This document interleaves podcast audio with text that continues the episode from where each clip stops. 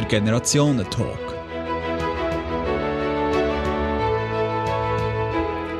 Mit dem Gibril Wui und dem Rolf Lissi. Ja, wie entsteht eigentlich ein Film und was macht einen guten Film aus? Über das diskutieren heute bei mir der Rolf Lissi. Der Filmregisseur hat Spiel- und Dokumentarfilme gemacht, unter anderem der erfolgreichste Schweizer Film «Die Schweizer Macher». Und der 83-Jährige macht weiter. Aktuell ist er gerade an zwei Projekten dran. Und der Gibril Louis, sein erst selber produzierter Kurzfilm, haben wir jetzt gerade gesehen. Im Sommer schließt der 19-Jährige seine Ausbildung bei SBB ab und er will er sich ausschließlich am Film widmen in Paris. Das ist der Generationentalk von und das Generationentandem. Verantwortlich für Technik ist der Samuel Müller, am Mikrofon der Elias Rüegsecker.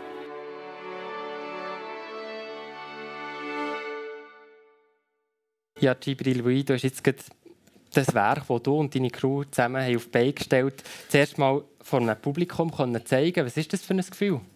Ähm, es ist immer wieder speziell und man weiß so nicht, was die Reaktion ist. Vor allem bei so einem Film, weil, man geht, bei so einem Film geht man nicht davon aus, dass irgendjemandem gefällt in erster Linie. Und man ist nicht, ja, ich meine, man schreibt nicht, man schreibt nicht ein, ein Drehbuch zum finanziellen Erfolg haben damit, weil es ist nicht so eine, es ist mehr so ein Arthouse-Rand.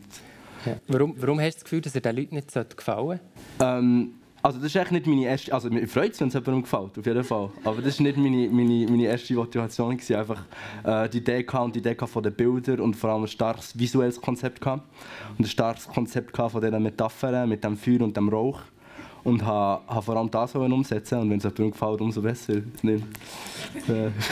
Jetzt wollen wir doch mal die Meinung von, von Rolf Lissi hören. Ihr jetzt die exklusive Filmpremiere hier miterleben La Femme, was ist euer Eindruck? Ja, es ist eine beachtliche Leistung. Ich meine, zwölf Minuten sind zwölf Minuten. Auch die kann man äh, nicht gut machen oder langweilig machen oder wie immer auch. Das ist alles relativ, oder? Es kann ein Film vier Minuten gehen und man kann anfangen gähnen nach einer Minute. Oder ein Film geht vier Stunden und wenn die vier Stunden um sind, wird man noch mehr schauen. Also in dem Rahmen spielt sich das ab und äh, ich äh, ja, ich staune natürlich, wie, die junge Generation in der heutigen Zeit dank der Technik äh, auch, ich sage jetzt mal, ein technisches Niveau hat, wo, äh, wo sich vom äh, ich sage jetzt, professionellen Film in wenig, fast nicht unterscheidet. Äh, wo wir angefangen haben, da hat es andere Filmformate gegeben, 8 mm und 16 mm und 35 mm. Aber am Anfang hat man sich 35 mm hat man sich nicht können leisten. Das ist wirklich ein Kino vorbehalten gewesen. Aber äh, so 8 mm Filme haben wir auch gemacht und das kann man eigentlich heute gar nicht mehr begreifen. Also es ist, man hat manchmal froh sein, wenn man überhaupt etwas auf der Leinwand gesehen hat, wegen der Technik. Und das Problem haben wir ja schon mal jetzt gelöst. Genau. Oder? Ich möchte noch ein bisschen beim Film bleiben, Gibril, weil das Leben ist eine Feuerstelle, kein Feuer ohne Rauch, kein Rauch ohne Feuer. Woher hast du diesen Gedanken? Ähm, ich weiß gar nicht so genau, wo das kommt. Ich, einfach, ähm, ich denke viel, ich lebe viel, ich mache viel. Und ähm, plötzlich kann ich kommen auf die Ideen und setze so Sachen zusammen, das Gefühl aus mehreren Sachen. Kannst du noch etwas sagen zu diesem Gedanken dahinter? Mhm. Also, ähm, ich habe Gefühl, es, spricht, oder es sollte für sich sprechen, sozusagen. Weil ich, habe, ich muss vielleicht schnell sagen, ich habe zehn Versionen geschrieben von einem drei Buch, von zehn Seiten oder 13 oder so. Ein paar müssen lesen. Ähm, und ähm, es kommt immer mega viel Neues in diesen, in diesen Versionen auf und mega viele neue Ideen. Und das Ziel für mich war so, das so stark zu kondensieren, dass man wirklich nur einen Satz hat am Anfang. Und vielleicht auch das Gedicht am Anfang kommt, dem ist ein Feuerstück, Feuer ohne Rauch, kein Rauch ohne Feuer. Das ist, ich habe vielleicht keine Ahnung, ein paar Monate gehabt, um das zu schreiben. Und die Idee ist auch, dass es mehrdeutig ist. Also es sollte auch nicht können klar identifizieren, was, was es ist. Mhm. Und das war so ein das Ziel davon. Ja. Und darum werde ich das auch lieber offen behalten. So. Genau, dann lassen wir das doch auch so lassen. Ich hätte zwar höchstens noch können, fragen, was es denn für verschiedene Zugänge gibt. Du hast mir mhm. schon im Vorgespräch erzählt, oder? dass du eben nicht willst sagen äh, so und so müsst ihr es mhm. verstehen, dass es offen bleibt. Aber wenn du so die eigene, die, die erste Zugang, jetzt vielleicht jetzt heute gerade mhm. am Abend zu dem, was, was ist heute dein Zugang zum Film? Die Zugang zum Film. Ähm, heute habe ich cool gefunden, dass manchmal habe ich so ein bisschen, also wieder hingestanden und habe geschaut, wie, wie die Leute den Film geschaut haben und ich nicht selber den Film geschaut. Und das ist mega irgendwie noch lustig gefunden, dass ein paar manchmal so ein bisschen gelacht haben und sich selber wieder verklemmen, weil sie irgendwie so das Gefühl haben, es ist ernst. und äh, das habe ich irgendwie mega schön gefunden, dass man auch darüber lachen kann, vielleicht so ganz fein auf, auf, auf irgendeiner Ebene und dass es auch, auch lustig kann sein auf irgendeiner Ebene, obwohl es nicht eine Komödie ist, jetzt im klassischen Sinn. Und ähm, ich finde es mega spannend, weil jedes Mal, wenn, wenn ich den Film sehe, ist es ganz etwas anderes wieder, mhm. weil es halt so nicht klar definierbar ist und das ist halt auch so ein bisschen mein Anfang als Filmemacher, ich habe jetzt auch nicht so klar das Konzept und das so ein bisschen festsetzen, sondern echt mal so ein bisschen offen irgendwie einen Film machen und schauen, was es macht mit den Leuten mhm. oder schauen, was, was, wie das Publikum reagiert. Und das Gefühl, wenn man jetzt hier alle fragen in diesem Raum, was sie gedacht haben, während der und der Szene, hat man, ich weiß nicht, wie viele verschiedene Meinungen und alle hätten wahrscheinlich ganz etwas anderes erlebt während dem Film. Und das ist auch so ein bisschen das Ziel davon. Okay. Vielleicht können wir das ja in der Fragerunde mit dem Publikum auch noch ein bisschen besprechen. Rolf Lissi, wenn ihr an eure ersten Filme zurückdenkt, ist ein Film einfach für euch ein Kunstwerk, wo die Wahrheit eben im Auge des Betrachter, der Betrachterin liegt? Oder hat man auch den Anspruch, dass eine Geschichte, so wie man sie erzählt, auch genau so verstanden wird? Ja, das sicher nicht. Also das lernt man dann im Laufe der Zeit, dass wenn man eine Geschichte erzählt, dass, es, äh, dass sie so viel versta verstanden werden kann, wie es, ich sage jetzt einmal, wie es Menschen gibt. Äh, also, es gibt den Spruch, allen Menschen recht getan ist eine Kunst, die niemand kann. Äh, jeder rezipiert eben das, was er sieht, oder ein Kunstwerk anders und das ist auch in Ordnung so. Äh, beim Film äh, hat man natürlich ein Problem, wenn, wenn, wenn niemand das sehen oder wenn, was immer, nicht, nicht viel damit kann anfangen. Äh, aber wenn ich heute so sehe, ist eigentlich das Publikum zum Teil sehr tolerant geworden, äh, weil, ich weiß nicht, vielleicht hat es wir leben ja in einer in einer Bildergesellschaft. Oder? Wir leben das, das Zeitalter der Selfies. Und ich glaube, bis auf vielleicht jemand, der so meinen Jahrgang hat, können sich die Jungen ganz sicher nicht vorstellen, wie das war zu unserer Zeit, wo wir angefangen haben. Nein, wo wir angefangen mit dem Film, ist der Film schon etabliert gewesen. Aber wenn ich jetzt noch weiter zurückblende, mhm. als ich ein Bub war, was hat es gegeben? Radio, Theater und Kino. Das hat es gegeben, sonst hat es nichts an. Also Bücher natürlich, Zeitungen, Bücher. Lesen hat man können, Radio hören. Ich bin ein fanatischer Hörspiel-Radioloser So mit äh, 9, 8, 9, 10, 11, 12 bin ich am Radio geguckt. Und, äh, und Kino. Oder? Also das heisst, man musste ins Kino, äh, wenn man die grossen Bilder hat gesehen. Und das war auch bei mir der Grund, warum ich dann irgendwann mal einen Film mache. Das war nämlich meine Frage. Oder wo hat es Rolf Lissi gepackt, eben, dass er dann, dann mal Filmemacher ist worden? Das ist in dem Fall im, im Kinosaal ja, passiert. Das hat, das hat früh angefangen. Es war ja nicht mal ein Kinosaal, sondern eine, äh, eine Art ein Hotel, Theatersaal, Esssaal. Ich bin in Helliberg aufgewachsen, Seegemeinde am Zürichsee. Und äh, dort äh, ist ein- bis zweimal im Jahr Wer weiß noch, was der FIP-Fop Club war? Ja, da steckt schon jemand auf, also ich bin nicht allein. Der FIP-Fop Club war äh, eine Vereinigung, eine geniale Idee von Nestle, Peter, Gaye, Cola, die grossen Schoki-Hersteller. Äh, die sind in alle Schweizer Gemeinden und haben äh, mit mobilen Kinoprojektoren grosse Dinge oder, mit der Rolle, haben sie Film gezeigt für die Schüler. Dann ist man am Nachmittag mit der Schule ist man dann eben, je nachdem, in einem Theatersaal oder Gemeinsaal oder Hotelsaal, was immer dann die in den Gemeinden hat und hat dann auf den und dann hat Leinwand aufgestellt und das, da, das hat mich äh, fasziniert. Ja. Gibril Louis, wann hat es dich so gepackt, das Filmfieber, sage ich jetzt mal? Ähm, es gibt keinen genauen Punkt, aber ich war auch im Kino, finde es, schauen das erste Mal. Und ähm, Ich weiß nicht, Kino war immer mega teuer. Gewesen. Dann irgendwann habe ich einfach so gedacht, mache ich selber meine eigenen Filme und dann so einen zahlen. und ähm, ja, und dann habe ich halt ich habe zuerst angefangen, im, im, im, Leute, im Quartier einfach die Leute zu interviewen und Fragen zu stellen und, und habe so Online-Sendungen gemacht und auf YouTube gestellt. Also eigentlich ist halt auch wieder ganz ein anderer Anfang, also mehr so jetzt online. Aber so etwas würde ich jetzt heute wahrscheinlich auch nicht machen. Also ich bin auch eher so, also ich finde es, auch für mich ist es ein mega Unterschied, wenn du etwas auf einem kleinen Bildschirm siehst und wenn du es im Kino siehst mit dem Aber mit kannst du auch nicht als erster Blockbuster machen, oder? Also. Irgendwo muss ja anfangen. Das ist, es geht nicht darum, dass es ein, Block, ob es ein Blockbuster mhm. ist oder nicht. Das macht einfach, ich habe das Gefühl, wenn man Bilder macht, mhm. ist das etwas anderes. Als weil jetzt Bilder bei dem, bei dem Film, den wir jetzt gemacht haben, hatte ich so einen Monitor, gehabt, wo ich es gesehen habe bei mir. Und dann achtet man auf ganz andere Sachen. Wenn man zum Beispiel macht zum Beispiel totalere Bilder, mhm. wo man weiß, wenn, wenn der Film für Kino gemacht wird, kann man, kann man die Figur auch ein bisschen kleiner zeigen und mehr Hintergrund zeigen. Und äh, das ist ganz anderes Erlebnis und ich hoffe, es stirbt nicht aus und ich mhm. hoffe, Leute gehen immer noch ins Kino und, und ich hoffe, Leute schauen Filme im Kino, aber es ist nicht das gleiche wie auf einem Bildschirm. Wenn man einen mega coolen Flatscreen hat, ganz gross, kommt es nachher her, aber es ist nicht das gleiche. Ja.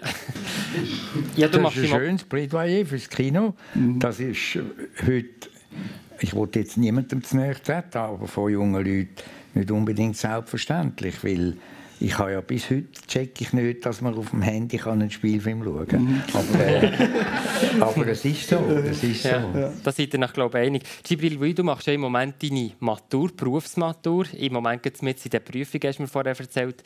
Im Sommer ausgebildeter Fachmann für öffentlichen Verkehr. Jawohl. Ja, wie, wie hast du eigentlich deine Ausbildung und das Filmemachen unter einen Hut gebracht? Überhaupt nicht. Also, ich vermute mal, immer... gelitten hat nicht der Film. Nein, gelitten hat nicht der Film. Also immer gesagt, wenn es darauf ankommt, mache ich immer zuerst Film. Ich habe das meine Lehre gesagt, das meine Berufsführer gesagt und das wissen auch alle. Yeah. Und äh, ich habe einfach eine Lehre gemacht, weil ich halt sonst keine Ausbildung hatte. Und ich habe sicher mega viel gelernt, sonst durch Arbeiten. Ich weiß nicht, ich bin heute Morgen um 4 Uhr aufgestanden bin auf Genf gefahren, habe Billett kontrolliert, wieder zurück und äh, bin dann um 2 fertig gewesen. und normalerweise ist das so mein Tag und dann komme ich heim und schreibe meine Drehbücher, mache meine Filme, organisiere das Zeug und bis jetzt ist es immer gut gegangen sozusagen. Also im, im Zug hast hast äh, Billett kontrolliert? Ja, also das du warst Kontrolleur gewesen, oder? Ja. Nein, du also eigentlich Kontrolleur? No, Kontrolleur. Reisezugleiter. Ja, genau. Ja. Okay, da, da, da, das, das ist ja so eine Möglichkeit zum Geschichten sammeln. Ja, genau. Hast du ja. Geschichten gefunden im, im Zug? Es gibt mega viele Geschichten. Vor allem es gibt immer die Leute, die, die das Gefühl haben, der Zug... Ähm, sie reklamieren über alle Verspätungen. Also mhm. gestern äh, hat jemand reklamiert über eine Verspätung von einem anderen Zug auf einer anderen Strecke vor, vor zwei Wochen.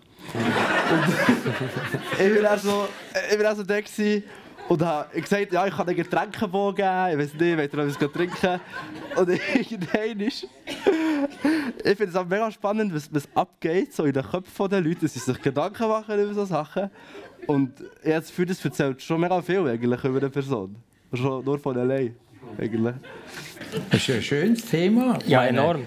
Ich möchte zurückkommen zum Film, wobei vielleicht sind wir gar nicht so viel davon weg. Also für eine Komödie wäre ja auch Stoff drin. Ähm, Gibril Wui, von der ersten Idee bis zur heutigen Pro Premiere, was sind so die wichtigsten Stationen bei der Entstehung vom, vom Film? Ähm, jetzt für das Erste und das Wichtigste ist, sich selber zu sagen, man zieht es jetzt durch. Weil das ist so oft der Punkt, wo viele junge Filmemacher eigentlich scheitern. Weil sie weil, weil Film ist so, man muss wirklich die Vision haben für das Projekt. Man muss genau wissen, was man will. Man muss herausfinden, was man will, das erste Mal. Und auch wenn ich vielleicht nicht genau gewusst habe, jetzt noch nicht genau weiß, was so mhm. die klare Message ist vom Film, habe ich zuerst eine Vision finden für die Bilder, eine Vision finden, finden von der ganzen Atmosphäre und von der Umgebung und wie ich das erzählen will.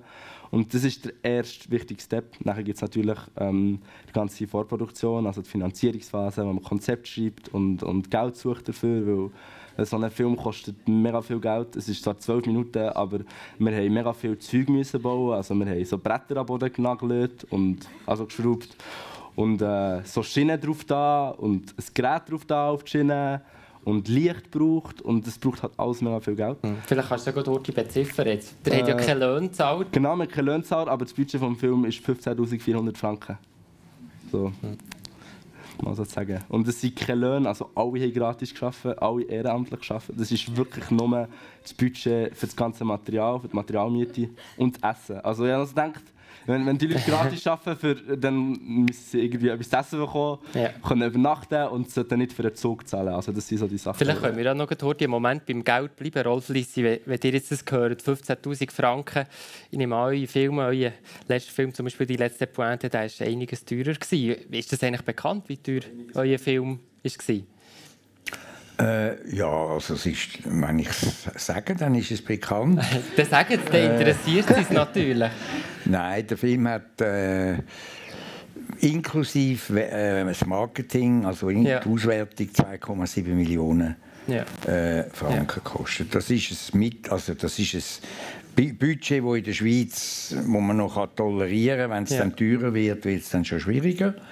Aber im Vergleich zu natürlich zu den Ausländern äh, Mhm. zu den äh, Filmen von anderen grossen Ländern ist es natürlich immer noch ein Peanuts. Wie, wie oft scheitern gute Ideen, gute Drei-Bücher am Geld? Ja, also, also die scheitern ja nicht unbedingt immer am Geld. Drehbücher scheitern meistens an den Drehbüchern selber. Also, äh, weil bis man dann mal wirklich das Geld gefunden hat für ein Drehbuch, dann muss das Drehbuch also schon ein bisschen Hand und Fuß haben. Passiert ja auch nicht immer.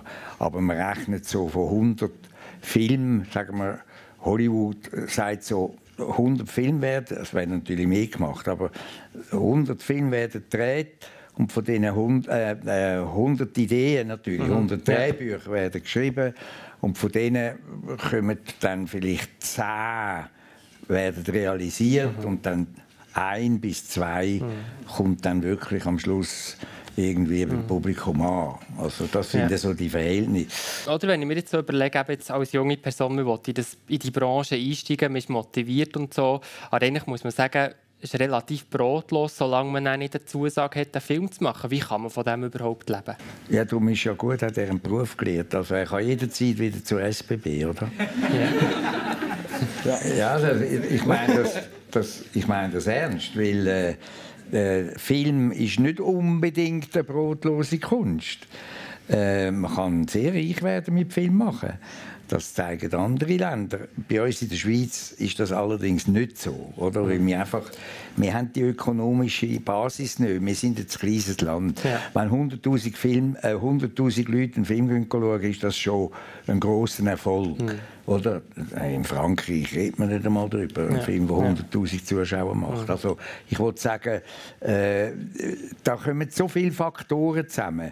Und äh, ein Drehbuch ist ja nichts, das ist ein bisschen Krux beim Film. Also das muss man ja, das hat man zwar gleich verstanden, aber äh, das ist im Vergleich zu anderen Künsten, sage ich mal, ist das äh, eines der grossen Probleme, wo man daran rumbeißt, also bis, bis man unter dem Boden ist. Also äh, ein Drehbuch ist nichts anderes als beschriebenes Papier. Aber es ist nicht das fertige letzte Produkt. Als Schriftsteller schreibe ich einen Roman oder ist ja wurscht was, schreibe einfach ein Buch, dann rede ich mit dem Verleger und dann kommt das Manuskript, äh, wo ich da beschrieben habe, kommt dann äh, als Buch raus. Beim Film ist das Drehbuch eine Vorlage, um etwas anderes zu machen. Oder? Und der Widerspruch und der, die, der, das Ungleichgewicht, das kann einem schon schwer zum Schaffen machen, weil äh, bei uns in der Schweiz ist das Filmemachen ohne Subventionen, ohne Förderungsgelder gar nicht möglich. Und zwar nicht nur bei den Jungen, das gilt generell auch. Wir hätten unseren Film auch nicht können finanzieren wenn nicht der Bund und das Fernsehen und Zürich und die Stiftungen mitgemacht hätten. Und in anderen Ländern ist das äh, eigentlich auch so. Also ich meine, jedes europäische Land hat eine staatliche Filmförderung. Nur Amerika hat das nicht, weil es ist einfach ein grosses Land. Also ich würde sagen, du kannst schon in der Schweiz bleiben und Film machen, aber es gibt immer noch die Möglichkeit, dass man rechtzeitig geht. Äh, ein bisschen in Er geht, ja jetzt auf, er geht jetzt auf Paris, Ja. Gibril Louis. Willst du dann dort bleiben? Ja, Ja. also ist das dein letzter Schweizer Film, den wir jetzt haben gesehen ich weiß nicht. Also ich habe ein paar andere Projekte noch so im, Ja. im Sinn eigentlich. Ein paar, die ich noch mit, also in der Schweiz noch finanzieren Ja. und einen, den ich in Afrika will drehen einen, den ich in, auf dem Balkan drehen Mhm. Aber der Schweiz finanzieren, noch ein bisschen schauen, ist noch ein bisschen... Klingt spannend. Ja. Ich möchte noch mal kurz auf den Prozess von dem Dreibuch schreiben ähm, eingehen. Also wie muss ich mir das jetzt vorstellen? Wie, wie läuft das bei euch? Also äh, Rolf Lissi, ihr seid ja im Moment auch wieder am Dreibuch schreiben. Wie sieht das bei euch aus? Habt ihr euch irgendwie fixe Zeiten reserviert für das? Braucht das nicht extrem viel Selbstdisziplin? Macht man es denn überhaupt? Und ja, wie geht es? Ja gut, Schreiben ist generell, ob man jetzt ein Drehbuch schreibt oder ein Buch oder was immer auch, äh, Schreiben ist ein einsamer Prozess, oder? Beim Schreiben ist man allein. Und ich, wenn ich jetzt von meinem Drehbuchautor rede, wo ja eigentlich die Schreibarbeit gemacht haben, dann ist unsere, unsere Zusammenarbeit basiert auf dem, ich habe früher habe ich meine Drehbücher alle selber geschrieben. Und dann ist ein Moment gekommen, wo es mir dann irgendwann einmal ein bisschen ausgehängt hat. Äh, da wollte ich auch nicht jetzt ins Detail gehen, aber ich bin im, im 98 äh, bin ich krank geworden. Ich hatte eine schwere Depression gehabt, hat auch mit, äh, mit einem Filmprojekt zu, zu, zu tun gehabt. Und äh, als ich wieder gesund bin, habe ich einmal ein, ein paar Jahre lang nur Dokumentarfilm gemacht. Der Spielfilm, den ich jetzt gedreht habe, die letzte Pointe vor zwei Jahren, der ist auch dank zustande gekommen, also das Drehbuch schreiben, äh, weil ich mir eigentlich damals geschworen habe, als ich wieder gesund, bin, äh, gesund wurde, bin, ich schreibe kein Drehbuch mehr, Spielfilmdrehbuch allein. Und er hat Dominik Bernig kennengelernt und dann, und das ist ein Drehbuchautor, hat die Bestatterserie geschrieben, Hunkeler, hat drei Romane geschrieben und unsere Arbeit ist, wir diskutieren, wir entwickeln eine Idee. Äh, bei der letzten Pointe ist der Plot von mir gekommen. Und äh, wir haben dann noch mal eine, eine, parallel dazu eine andere Geschichte von ihm erzählt. Das ist aber nicht realisiert worden, das Drehbuch. Und dann diskutiert man und redet und schwätzt und macht und tut. Und dann geht dann einer schreiben, oder? Und das ist dann eben der Drehbuchautor. Äh, und äh, das ist mir dann sehr entgegengekommen. Und eine Woche oder zwei Wochen, je nachdem, habe ich später etwas zum Lesen bekommen. Und dann lese ich das und dann sitzen wir zusammen und dann wird darüber geredet. Kritik, was immer auch. Also das ist so ein Wechselspiel. Und irgendwann einmal sind die 100 Seiten da, aber das geht lang. Ja, Gibril du hast vorher von 15 Versionen geredet, die du jetzt für das Drehbuch, für diesen Film hast gemacht. Siehst du das auch so? Nicht schreiben selber ist ein einsamer Job? Oder wie? Das Schreiben ist mega schlimm. Ja. Also, ich, ich habe im Fall bis jetzt noch niemanden getroffen, der so sagt, ich schreibe gerne und das ist nur cool und immer mega Ja. locker. Also jetzt, jetzt für Schreiben ist alles für alle echt mega anstrengend. Weil das ist so Was eine, ist denn das Anstrengende daran? jetzt für, es, ist, es ist die Einstellung. Und die Einstellung entscheidet, ob du ein professioneller Drehbuchautor bist oder einfach ein Amateur. Weil die Einstellung ist das, was wo, wo, wo sagt, du sitzt jetzt her, du hast zwar vielleicht noch keine Idee, aber du weißt, sobald du her sitzt, kommt irgendeine eine Idee. Und du weißt, sobald du her sitzt und dich darauf konzentrierst und dein ganze Mind darauf fokussierst, und es kann sein, dass du vielleicht eine Stunde da sitzt und nichts passiert. Also jetzt am Wochenende ein neues Drehbuch geschrieben, für, Afrika, für ich in Afrika will drehen Ich hatte den Plot in meinem Kopf gehabt, und ich bin hergekocht, irgendwie zwei Stunden von einem leeren Blatt Papier. Und ich habe genau gewusst, was meine Idee ist, was mein Plot ist, aber ich habe es irgendwie nicht hergebracht. Und nachher, irgendwann ist nach zwei Stunden ist es gekommen, und dann habe ich alles aufgeschrieben. Und dann ist plötzlich da, gewesen, und dann ist plötzlich wieder weg. Gewesen. Und dann ist es am nächsten Tag wieder gekommen. Also es ist so unberechenbar und das Gefühl, vor allem, wenn man anfängt. Und ich habe nicht viel Erfahrung mit Drehbuch geschrieben, ich habe ein, so ein halbes Langspielfilm Drehbuch geschrieben. Das sind irgendwie 40 Seiten gehabt. Das ist das Größte, was ich geschrieben habe. Und das ist ein mega anstrengender Prozess. Aber Gefühl, schlussendlich lohnt es sich. So, ich jetzt, so die Abend hatte ich dann das Drehbuch, gehabt, meine 10, 12 Seiten. Und ich war mega stolz darauf. Aber es ist ein mega Prozess und eine mega Arbeit. Und das Gefühl ist für alle so. Als Filmemacher ist mir ja ein Geschichtenerzähler oder vor allem das, wie viel von sich selber, von seiner eigenen Geschichte, tut man dann immer auch miterzählen? Oder erzählt man vor allem von sich selber? Mhm. Ähm, jetzt für die einzige Wahrnehmung, die man von der Welt hat, ist die eigene. Und die spiegelt sich natürlich klar in dem wieder, was man schreibt, oder? Weil das, ist, das, sind, das sind die eigenen Erlebnisse, das sind die eigenen Träume, das sind die eigenen Ängste. Und äh, das ist das, was man schlussendlich aufschreibt. Und auch wenn man, also ich das Gefühl, die Idee mit Drehbuch schreiben ist ja nicht, dass man einfach seine eigene, oder dass man einfach eine Autobiografie schreibt über sich selber. Jetzt, Mhm. das Gefühl, niemand geht so an ein Drehbuch her. Die Idee ist immer, dass man das durch Fiktion durchmacht. Oder Mhm. das, also, alles, alles, was ich geschrieben habe, ist bewusst fiktionalisiert eigentlich. Mhm. Aber dann, eigentlich geht es im Kern immer um, um Es kommt von allein, das kann man gar nicht beeinflussen, ja. habe ich das Gefühl. Also ich weiß ja. nicht, wie das für dich ist. Aber wie seht so ihr das, Rolf Ja, es gibt schon Schreiber, Autoren, die das beeinflussen wollen. Mhm. Entweder mit Drogen oder, äh, ja, ja, aber das funktioniert meiner Meinung nach nicht. Nein, äh, der Gibril sagt das wunderbar, ich könnte es gar nicht besser formulieren. Äh, der Billy Wilder, einer der großen amerikanischen Regisseure, äh, wirklich von der Grossen, weil er eigentlich der Billy Wilder hat eigentlich nur gute Filme gemacht. Das war so mein Filmvater. Gewesen. Hat er den Jahrgang von meinem Vater, 1906. Und äh, er hat gesagt, er hat auch mit einem Drehbuch, äh, mit dem äh, C, äh, A.C. Diamond, das war sein Drehbuchautor, gewesen. und äh, die haben zusammen das so entwickelt, wie ich es vorher kurz geschildert habe. Äh, der Diamond ist an der Schreibmaschine gesessen, nicht am Computer, oder? Und äh, äh, der Billy Wilder ist hin und her gelaufen und dann haben die so das entwickelt. Und er hat gesagt, Drehbuch schreiben ist Blood, Sweat and Tears. Das hat ja damals der Churchill gesagt, oder? Äh, Blut, Schweiß und Tränen kann ich euch versprechen äh, im Zusammenhang mit, äh, mit dem Krieg. Und Regie machen, das ist wie das Käse auf den Torten, oder? Also mit anderen Worten, du, du hast das jetzt eigentlich richtig formuliert. Äh, Drehbucharbeit ist die Arbeit, die fundamental ist, weil wenn es auf, auf dem Papier nicht stimmt, kann man nachher nicht erwarten, dass dann auf der Leinwand irgendetwas dann plötzlich funktioniert.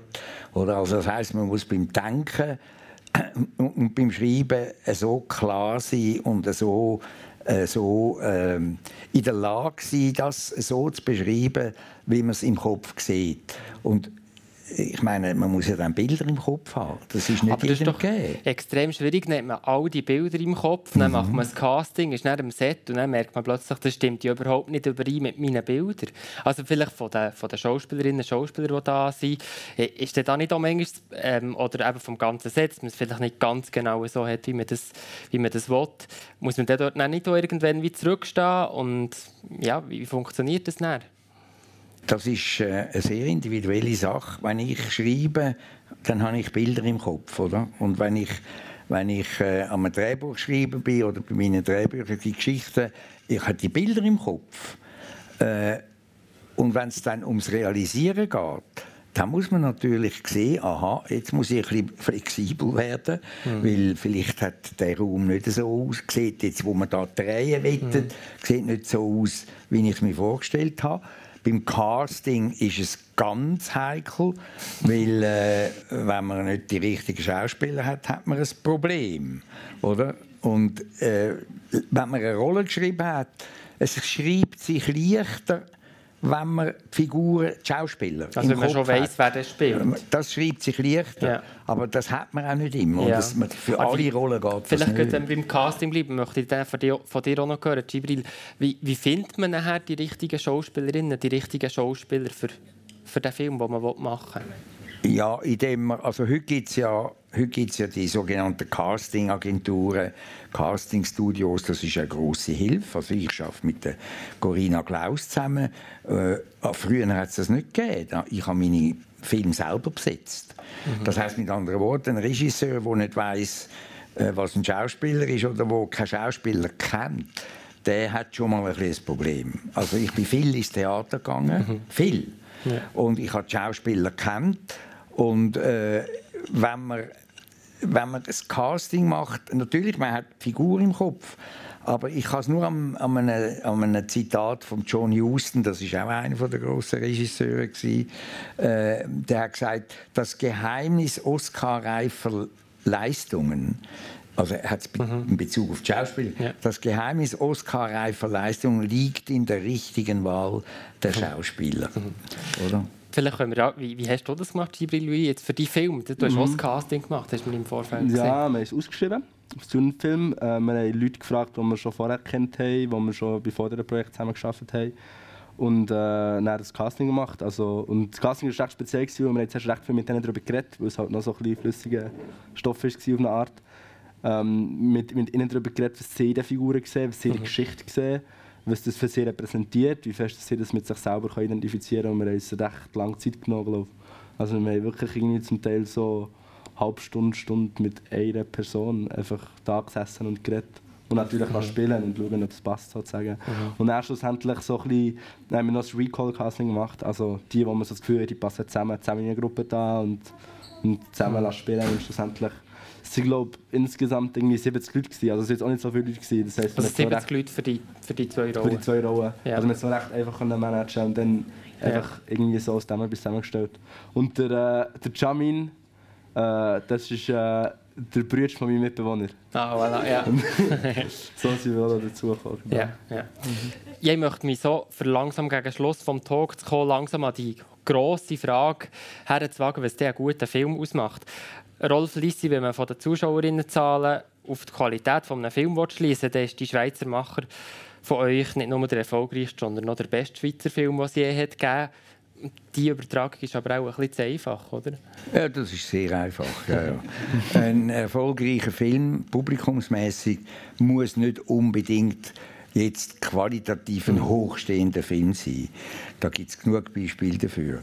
Und es gibt auch genug Beispiele für Filme, die wirklich gute Filme sind, aber sie kommen einfach nicht an ein breites Publikum, aus was für Gründen auch immer. Also das muss man sehr, das genau. muss man relativieren.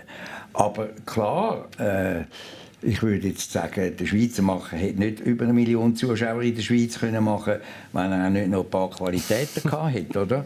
Also so dumm sind dann die Leute auch nicht. Äh, es geht knapp eine Million, geht den Film schauen, oder?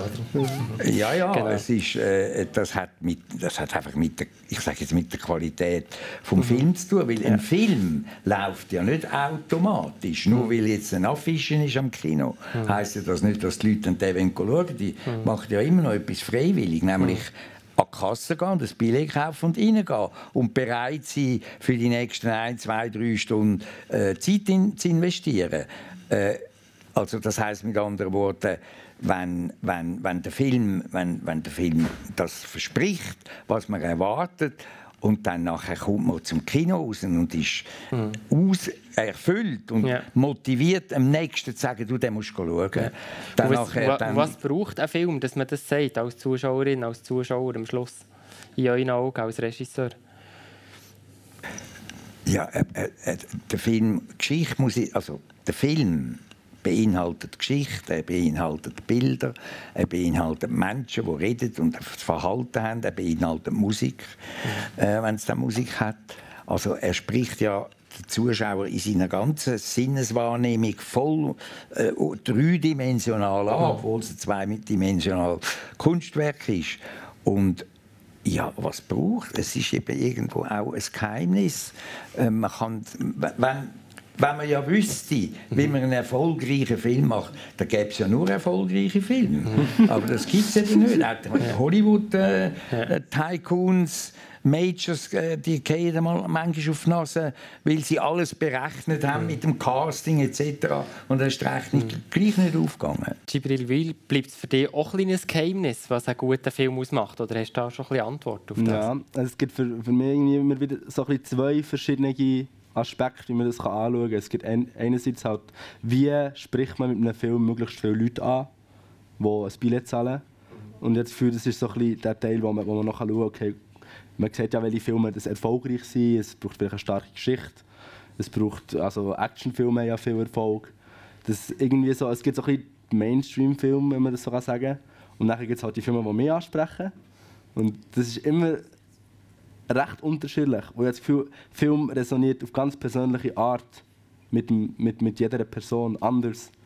Und ähm, darum ist das für mich, also Filme, die mich ansprechen, haben, haben für mich wirklich eine starke Geschichte, haben ähm, auf eine Art, auf einer gewissen Ebene eine reale Darstellung vom Leben, weil Film ist eigentlich nur eine Reflexion von dem, was wir Menschen tagtäglich erleben.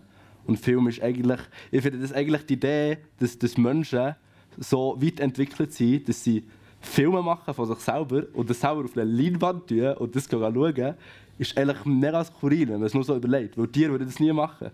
Tiere würden sich nicht, oder Hunde würden sich nicht selber filmen und dann sagen, aha, das bin ich, das sind wir Menschen. Und wir haben irgendwie unsere Kultur so entwickelt, dass wir unsere Kultur wie reflektieren durch Filme durch. Und äh, ja, jetzt habe ich einen Punkt verloren. Aber, aber ich glaube, es ist, es ist ein wunderbarer Punkt, den du hast gemacht hast, Gibril. Äh, ich möchte jetzt noch ein bisschen in die Zukunft schauen, von eurem Arbeiten, von euch beiden. Rolf Lissi, zuerst bei euch. Ihr seid jetzt 83, aber ihr habt mir am Telefon im Vorgespräch erzählt, ihr seid gerade an zwei Projekten dran. Wann sieht man als nächstes etwas von euch? Und was? Manchmal habe ich den Eindruck, da hat man also eine Premiere, das ist jetzt wie bei ihm, oder? man mhm. hat also eine Premiere vom, vom Film und dann fragen einem die Leute, ja, was ist jetzt als nächstes? Mhm. Oder? Und dann denke ich manchmal, Gott, Verdeckel kann man jetzt mal ein bisschen durchschnaufen.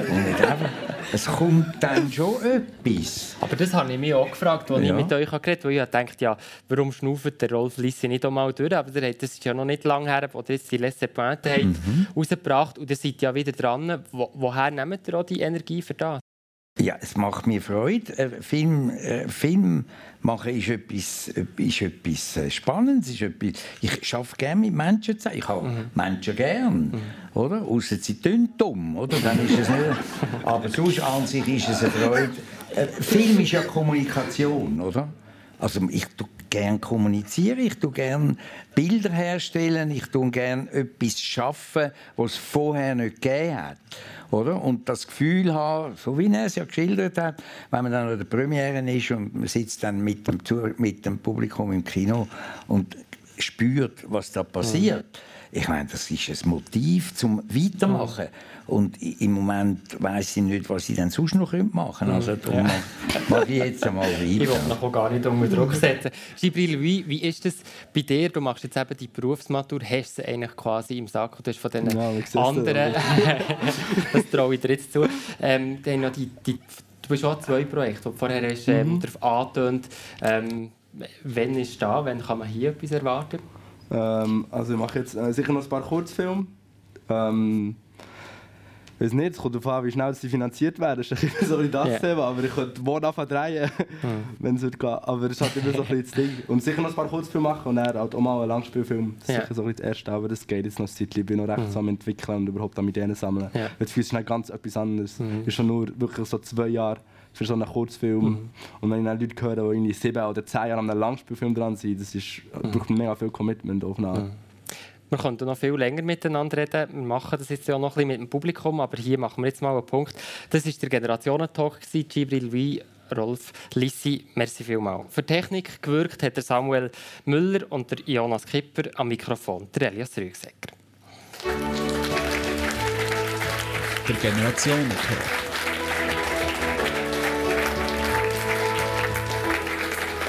Gibril Louis und Rolf Lissi.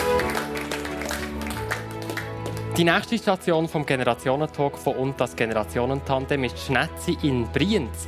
Am Dienstag, 28. Mai, diskutieren wir in Schule für Holzbildhauerei über ein altes Handwerk mit zwei Frauen.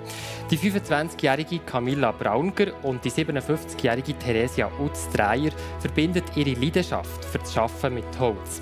Das ganze Jahresprogramm und alle Talks zum Nachhören findet ihr auch online www.generationentandem.ch. Ja, und bis gleich, wenn es wieder heisst Generationentalk.